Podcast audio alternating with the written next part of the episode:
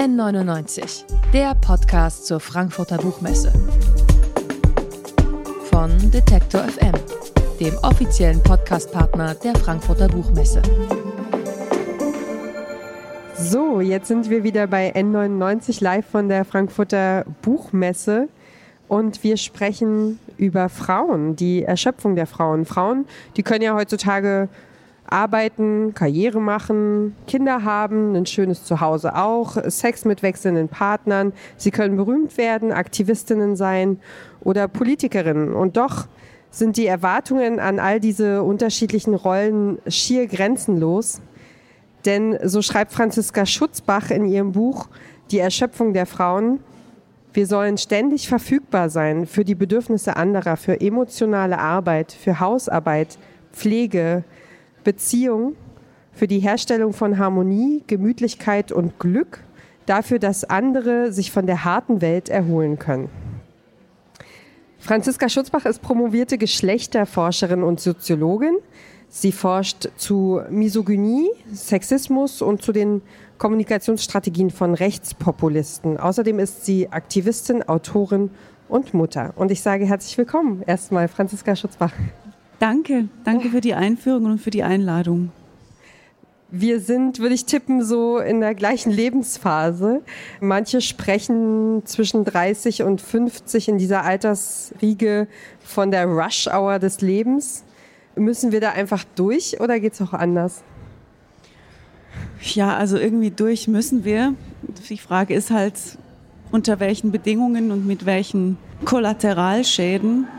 Und ich glaube, die sind schon ziemlich groß, diese Schäden. Die Art der Rush Hour hat sich ja auch verändert durch verschiedene gesellschaftliche Entwicklungen. Also jetzt Corona natürlich in einer extrem zugespitzten Art und Weise.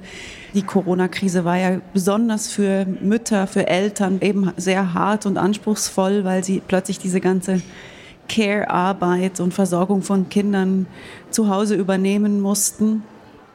Aber gleichzeitig gibt es auch strukturell weitere Probleme, wie zum Beispiel überhaupt, dass Menschen so viel Erwerbsarbeiten müssen, um finanziell über die Runden zu kommen, dass eben mittlerweile das jetzt nicht einfach nur eine Frage von schöner Selbstverwirklichung ist, dass Frauen auch erwerbstätig sind, sondern sie müssen es sein und alle müssen mehr oder weniger Erwerbsarbeiten, um über die Runden zu kommen oder sehr viele Menschen müssen das.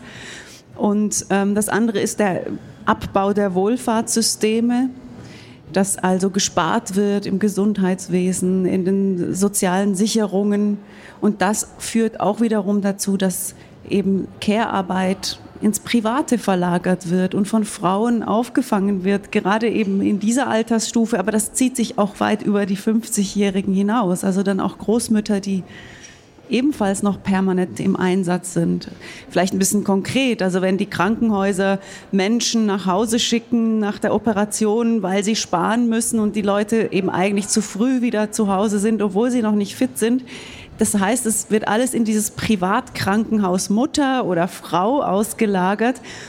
Ja, das übernehmen eben dann oft die Frauen und ja, Frauen sind so eine Art Sozialpuffer für die Krisen unserer Welt die das dann ausbaden, eben, wenn gespart wird, wenn Sozialsysteme abgebaut werden. Und das hat natürlich mit Geschlechterrollen zu tun. Da können wir vielleicht auch noch drüber sprechen. Mhm.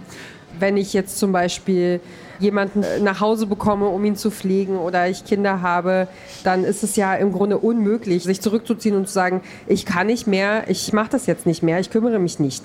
Können Frauen dieser Erschöpfung dann überhaupt entgehen in irgendeiner Form?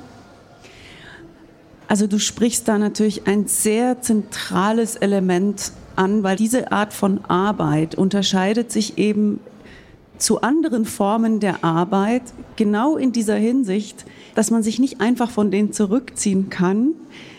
Es sind Menschen, die von abhängig sind, Kinder zum Beispiel, aber auch Kranke. Und also wenn ich diese Arbeit nicht tue, wenn ich mich mal zurückziehe oder ich kann auch nicht einfach streiken, äh, zu Hause gibt es auch keine Gewerkschaft, an die ich mich wenden kann, wenn ich überfordert bin mit den Kindern. Also diese besondere Charakteristika von Sorgearbeit, von der privaten Sorgearbeit besteht genau von dieser Entgrenzung. Wir können uns nicht daraus zurückziehen, weil dann sofort eigentlich Lebensgefahr besteht. Ich kann nicht das Kind über die Straße laufen lassen, weil ich jetzt gerade nicht kann. Ich muss hinterher rennen, ich muss das Essen zubereiten, ich muss die Medikamente geben, weil sonst jemand stirbt.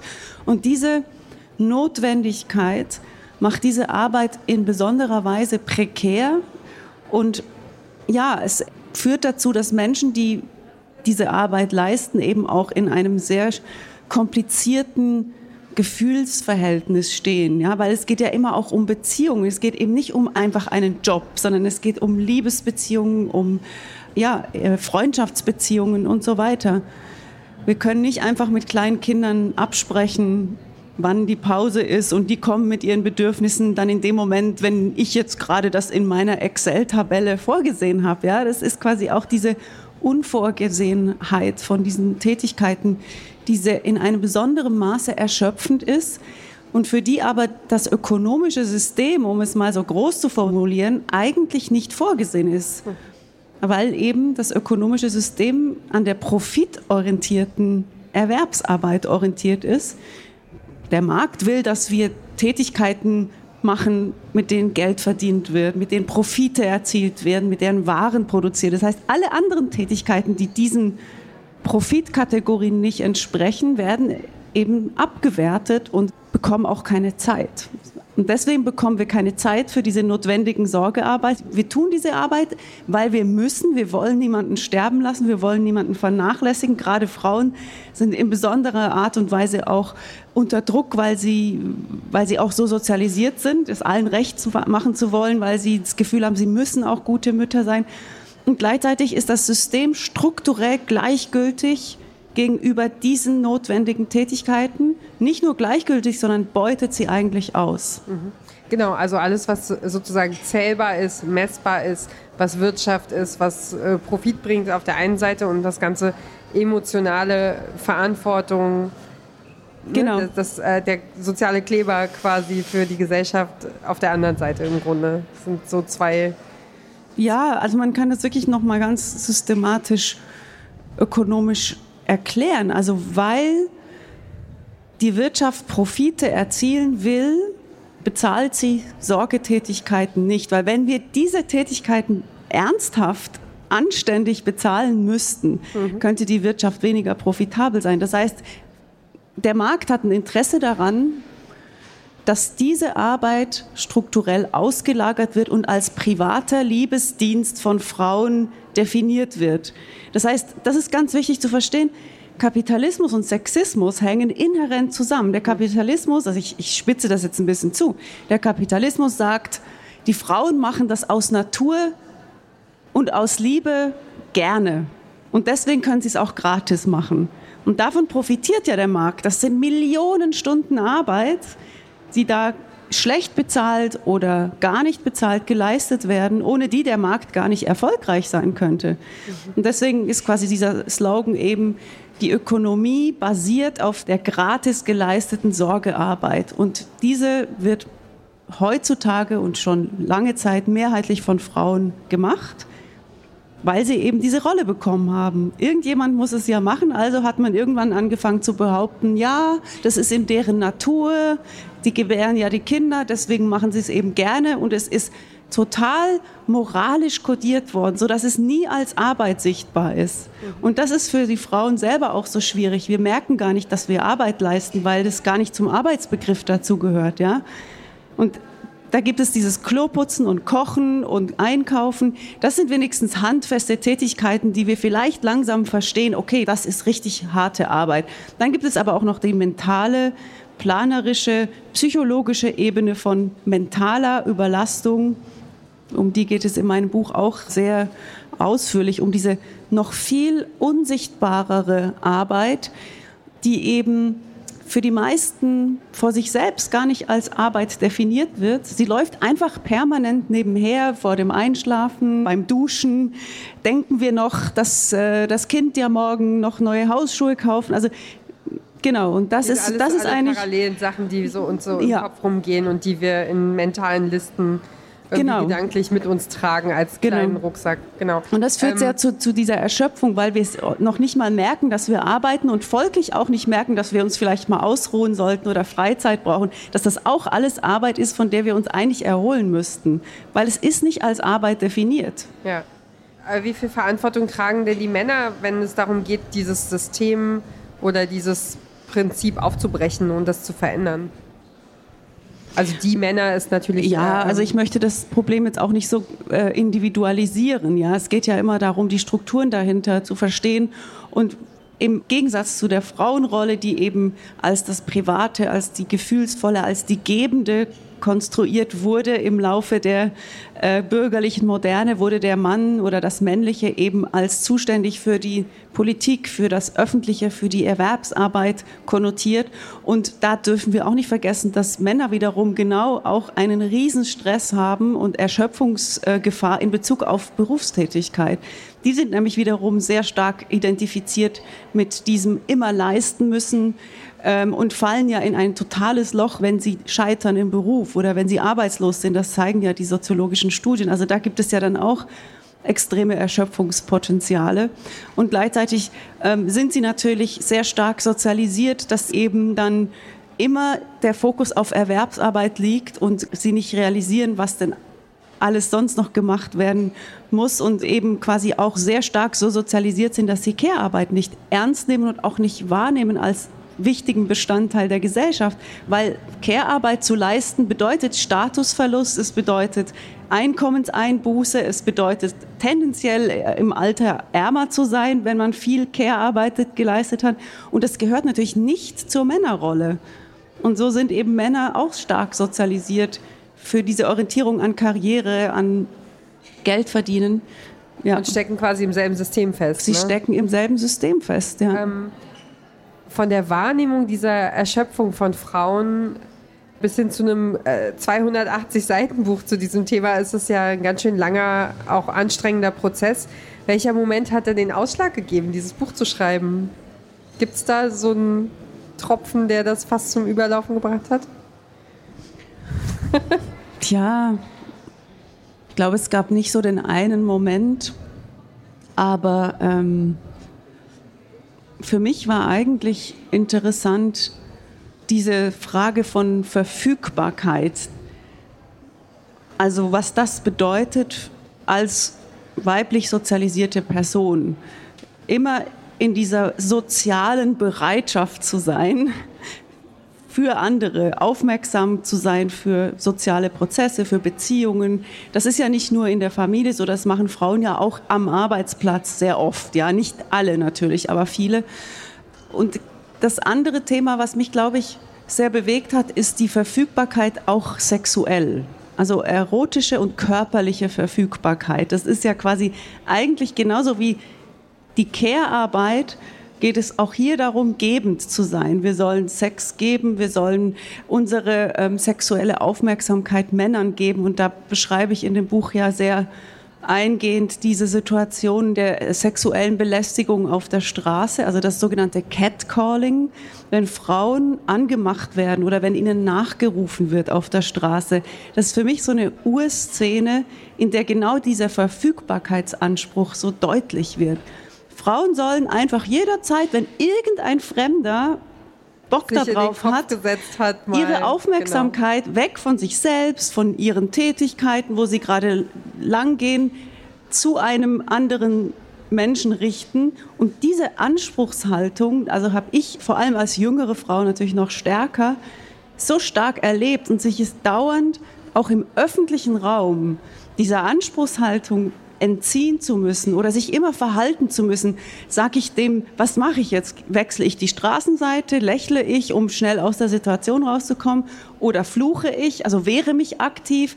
Ist es gefährlich? Ist es nicht gefährlich? Muss ich jetzt, also sich immer verhalten gegenüber diesen Verfügbarkeitsansprüchen, das, Das fand ich das ist so super. erschöpfend einfach. Das fand ich super eindrucksvoll in dem Buch tatsächlich, dieser Moment, dass im schlechtesten Fall die Lösung sogar ist, einfach jetzt wahnsinnig nett zu sein zu dem, der mich aus dem Konzept bringt, der dafür sorgt, dass ich nach diesem angequatscht werden oder nach einer unangenehmen Situation oder nach diesem Nachpfeifen oder Rufen oder schlimmer noch, dass ich dann einfach so wahnsinnig für den Rest des Tages mit meinen Gedanken ganz woanders bin, gar nicht mit dem weitermachen kann, was ich mir alles vorgenommen hatte. Also das fand ich sehr, mhm. sehr eindrücklich. Ähm, ja, ich beschreibe da eine Situation im Zug, wo ja. ich dann also über mich selbst schreibe und ich sitze da mit meinem Computer und ich will eigentlich arbeiten und dann kommt ein Mann und setzt sich gegenüber von mir hin und ich bestelle Kaffee und er bestellt auch Kaffee und dann zahlt er seinen Kaffee und meinen gleich mit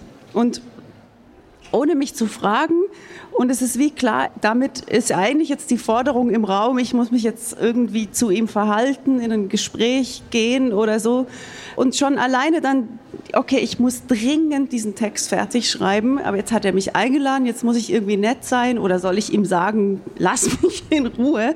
Aber es ist klar, egal was ich mache, es wird mich aus meinem eigentlichen Plan herausholen. Wenn ich in die Aggression, in die Konfrontation gehe und sage, lass mich in Ruhe, ist die Stimmung auch am Arsch an diesem Tisch. Das heißt, in einem vollen ICE habe ich dann schlechte Stimmung an diesem Tisch und es ist anstrengend und ich kann wahrscheinlich nicht weiterarbeiten. Wenn ich freundlich bleibe, besteht die Gefahr, dass ich in ein ewiges Gespräch ver verwickelt werde und ich kann auch nicht arbeiten. Er denkt, er ist an ja, der richtigen Adresse. Genau. Ja. ja also ja, also es hat mir ein bisschen die Augen geöffnet. Sehr interessante Stelle, kann ich nur empfehlen, die zu lesen. Äh, du hast das Buch ähm, für die Frauen in deiner Familie geschrieben, steht vorne drin. Musst du manchmal selber einen Schritt zurücktreten, auf deinen Alltag gucken und auch so an so ein paar Stellschrauben drehen, wenn mal alles zu viel ist? Äh, ja, immer, die ganze Zeit. also wie also weil, ja, weil genau? es einfach so, also du bist ja sozusagen mit dir selbst in einer Doppelrolle als, als Forscherin und als jemand, der sich äh, ganz theoretisch mit diesen Themen auch befasst. Ja, also von äh, Mental Load, sexueller Verfügbarkeit von Frauen, äh, Frauen im Berufsleben, wie sie sich vollladen und ja. Äh, gesellschaftliche Systeme, Ökonomie und dann auf der anderen Seite aber natürlich auch einfach das eigene Leben, die eigenen Umstände, die eigene Familie. Ist das also, äh, also hilft, fragst, hilft, ob, wie ich das selber die, hinkriege. Der theoretische Kontext sozusagen, ähm, ja. den Alltag ein bisschen, äh, bisschen besser zu, zu gestalten? Also ich bin sicher kein gutes Beispiel für eine wahnsinnig gute Work-Life-Balance und mein Leben ist sicher eher ungesund als gesund. Aber ich glaube, was für mich entscheidend ist, um, um quasi ich habe nicht den Anspruch, dass ich jetzt das alles richtig gut hinkriege und meine Kinder alle mega feministisch erzogen sind. Also wirklich nicht. Das, das, das kann ich, glaube ich, irgendwie vergessen. Ich lebe ja in dieser Gesellschaft.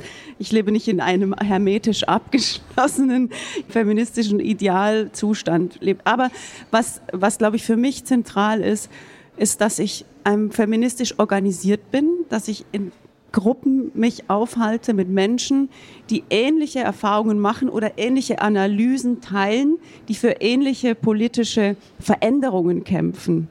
Und das ist für mich, glaube ich, das, der entscheidende Moment, nicht auszubrennen, ist diese Beziehungsebene mit Menschen, mit denen ich ähm, politische Inhalte teile.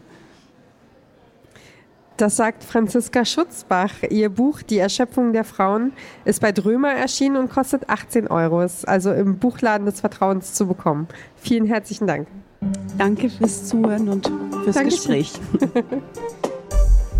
N99, der Podcast zur Frankfurter Buchmesse.